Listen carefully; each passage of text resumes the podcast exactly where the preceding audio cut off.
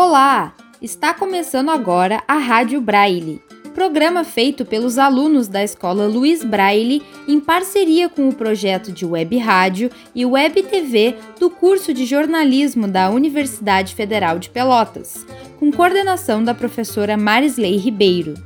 Aqui na Rádio Braille, você acompanha o Braille na Bola, em que os alunos da escola Luiz Braille trazem informações e notícias sobre o futebol rio-grandense. O Internacional venceu de 2 a 1 o duelo contra o Chapecoense, na quinta-feira, dia 24 de julho. A reestreia do novo técnico Diego Aquiri, o primeiro passo para restabelecer a confiança do elenco.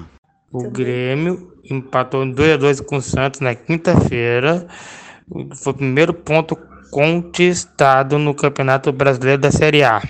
Já no final de semana, os times gaúchos não se saíram muito bem. O Internacional e o Grêmio empataram nesse domingo, dia 27 de julho. O Grêmio empatou na Arena quarta-feira com Fortaleza. Teve a expulsão do Cama. O Inter empatou em 1 a 1 com o América de Minas Gerais. O gol foi de Rodrigo Dourado no segundo tempo. Além do time gaúcho, a seleção empatou 1 a 1 com o Equador.